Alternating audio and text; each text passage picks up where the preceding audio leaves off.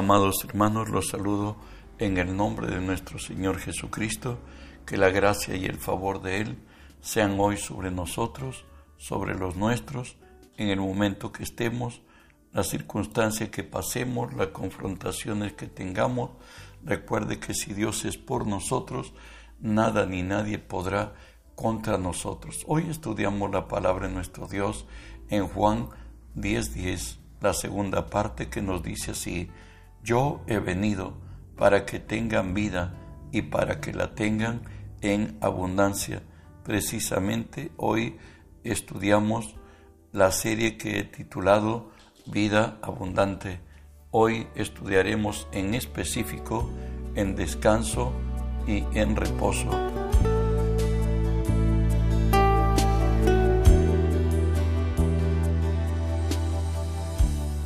Isaías 30:15, porque así dijo Jehová el Señor, en descanso y en reposo seréis salvos. ¿Sabes? El hombre fue creado para descansar. Si tú has leído la palabra, Él es creado en el sexto día, cuando todo ya lo había hecho Dios, y el primer día de su existencia era el día de reposo. El hombre, en esfuerzo natural y humano, no puede contar, comprar beneficios divinos o ser recompensados por, por los tales, porque, porque no hay obra humana que compre bendición divina. De ahí que todo se nos ha sido dado en gracia. Y de Efesios 2, 8 y 9 nos dice, porque por gracia sois salvos por medio de la fe, y esto no es de vosotros, pues es un don de Dios y no por obras, para que nadie se gloríe.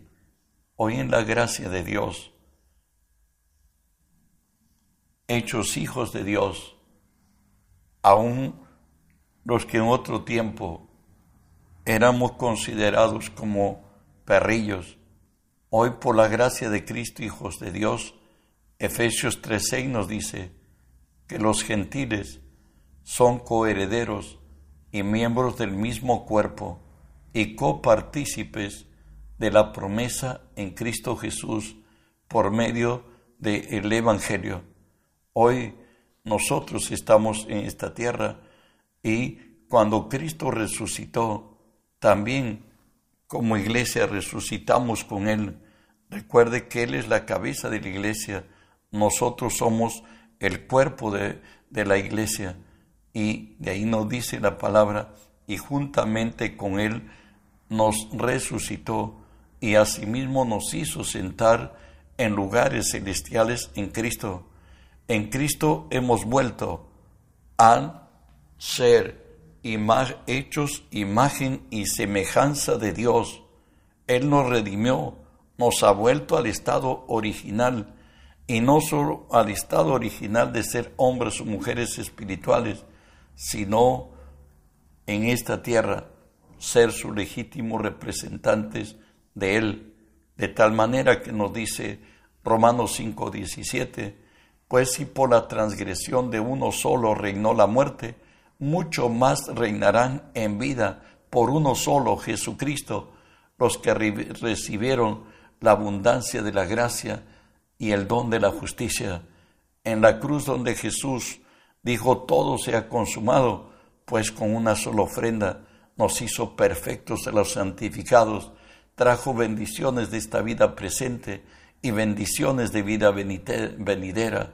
En la cruz hizo el intercambio de nuestra debilidad, nuestro quebranto, nuestra vergüenza, nuestra responsabilidad fue sobre Jesús y Él es el sustituto, nuestro vicario.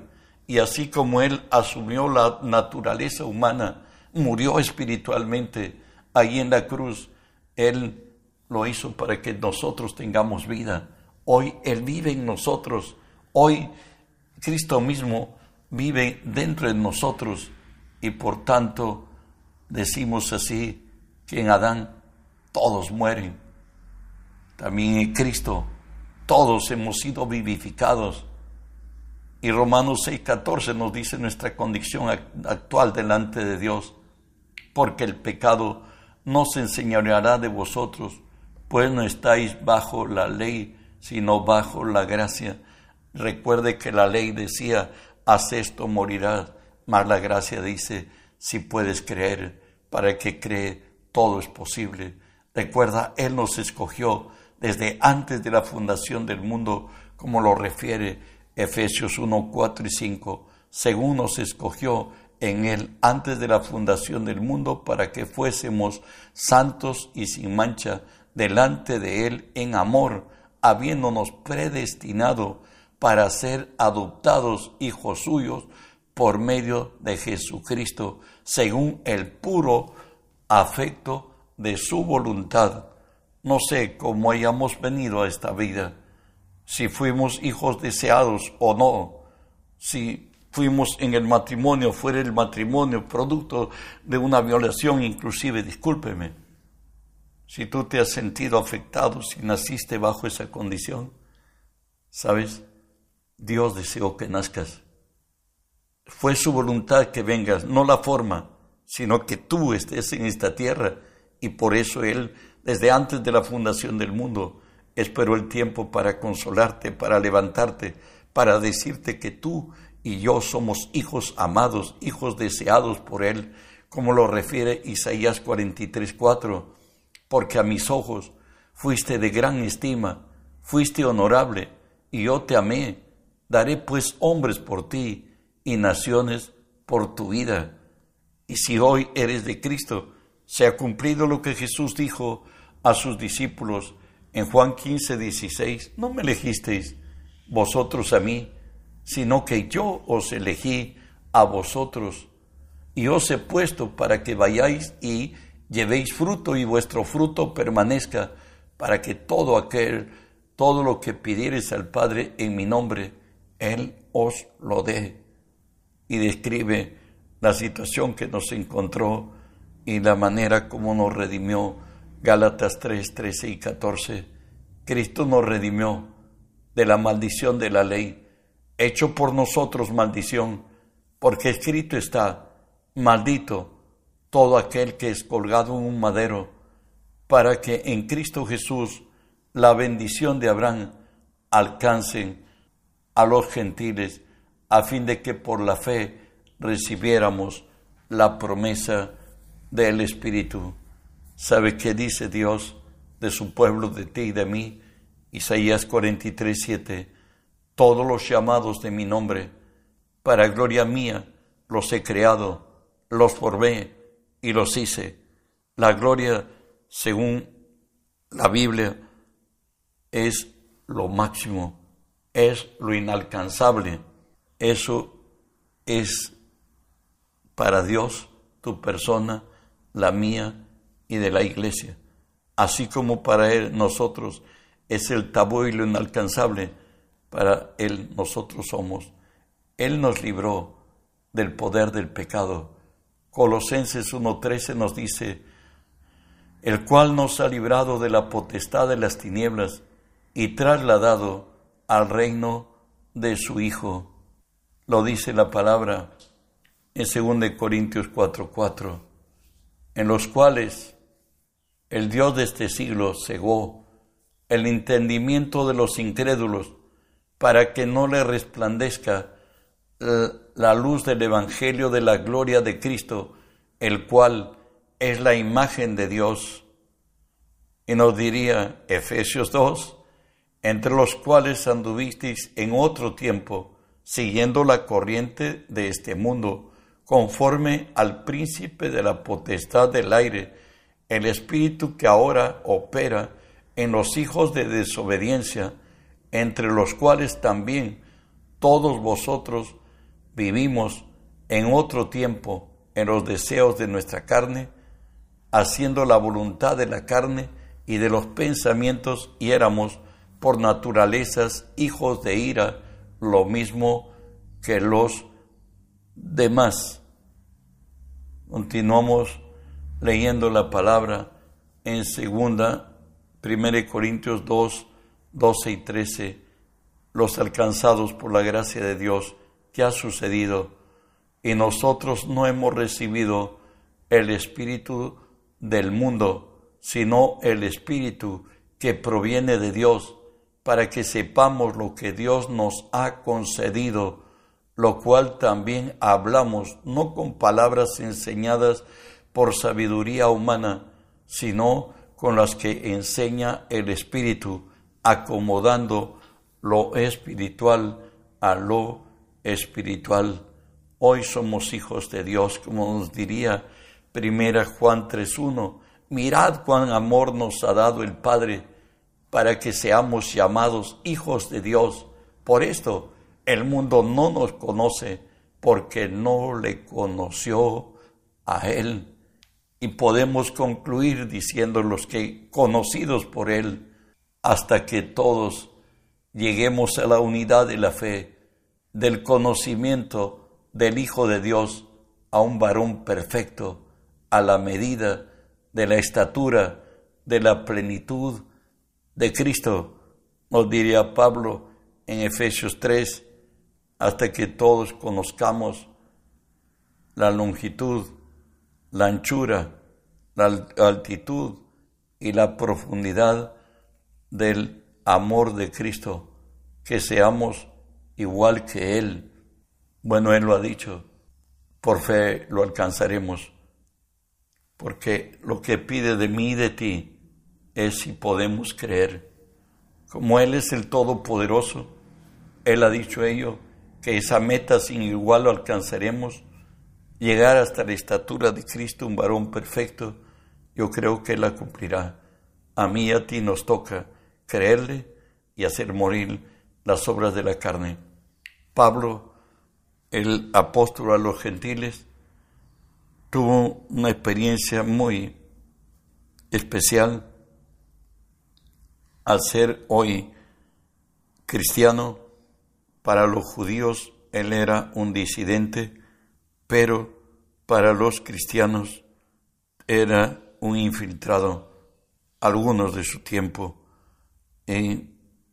Pablo vio una incomodidad terrible en que hoy haciendo el bien está aconteciendo lo malo, pero él tuvo una experiencia posiblemente lo más certero es en Listra, donde fue apedreado y fue llevado eh, como muerto, eh, lo echaron fuera del pueblo y de pronto Pablo dice que él conoce a un hombre que no, sabe si en el cuerpo o fuera del cuerpo fue arrebatado hasta el tercer cielo, pero tras lo acontecido habla de su oración porque el sufrimiento de la cual él llevaba en su corazón y nos dice así en 2 Corintios 12, 7, y para que la grandeza de las revelaciones no me exaltase desmedidamente, me fue dado un aguijón en mi carne, un mensajero de Satanás que me abofetee,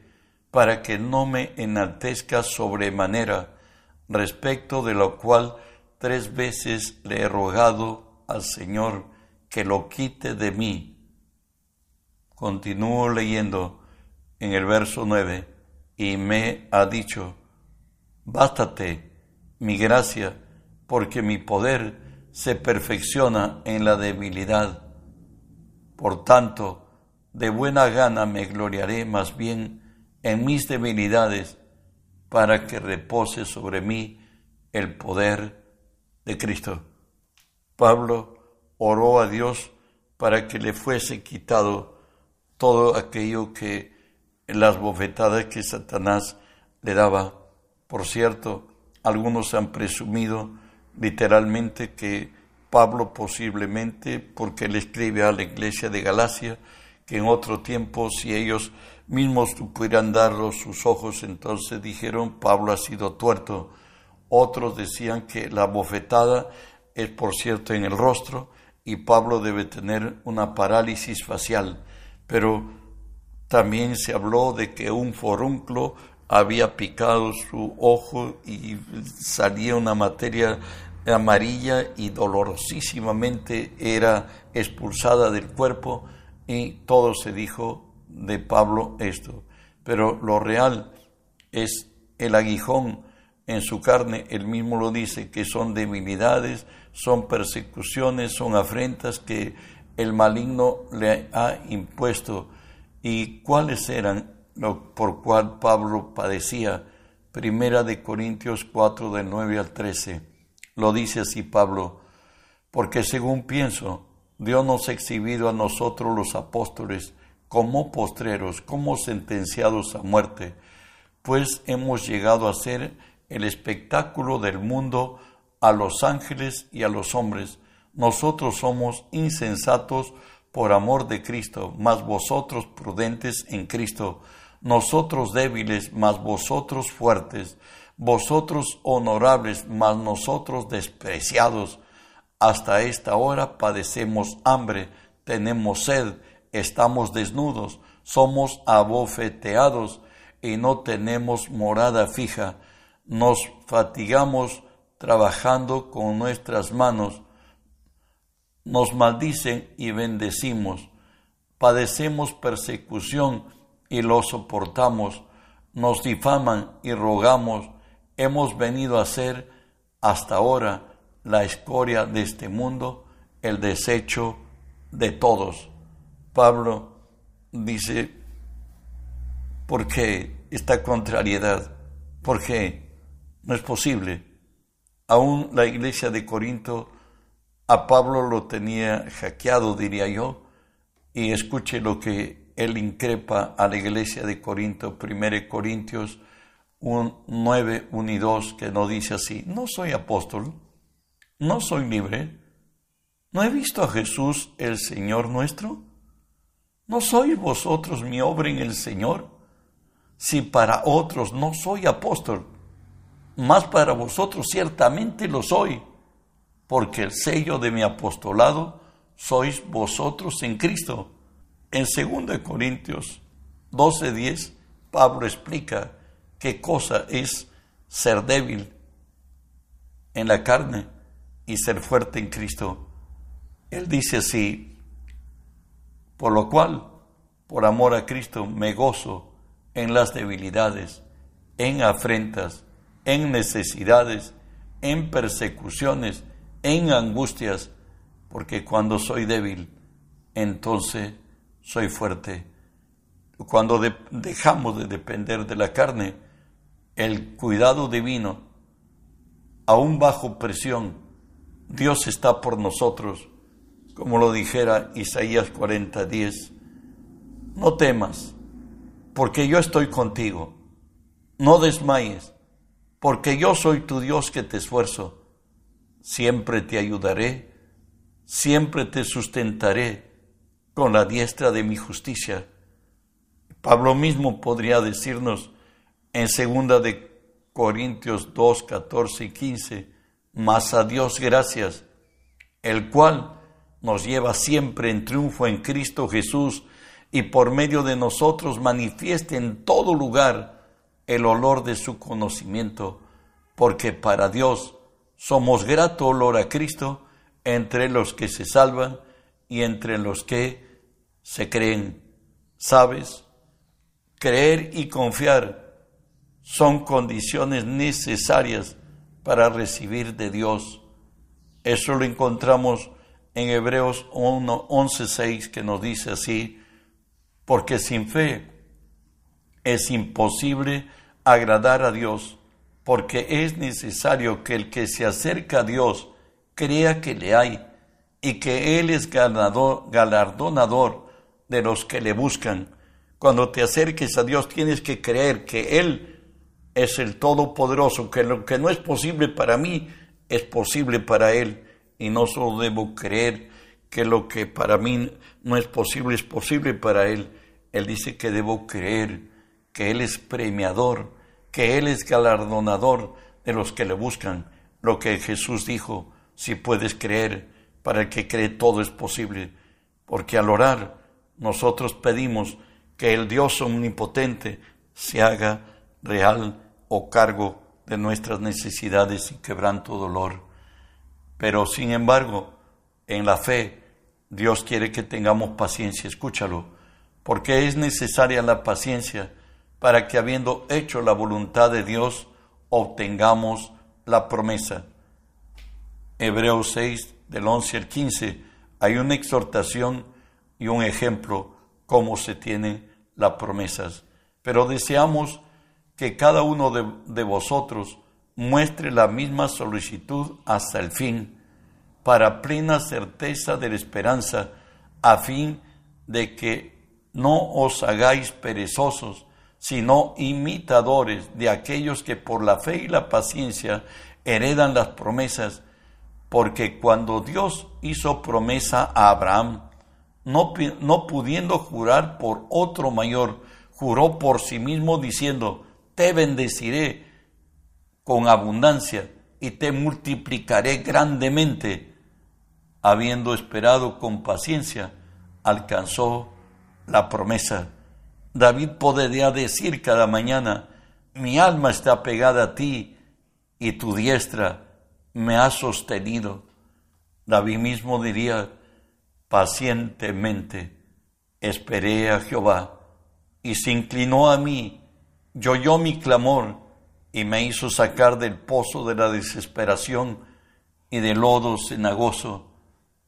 Puso mis pies sobre la peña y enderezó mis pasos. Puso luego en mi boca cántico, alabanza a nuestro Dios.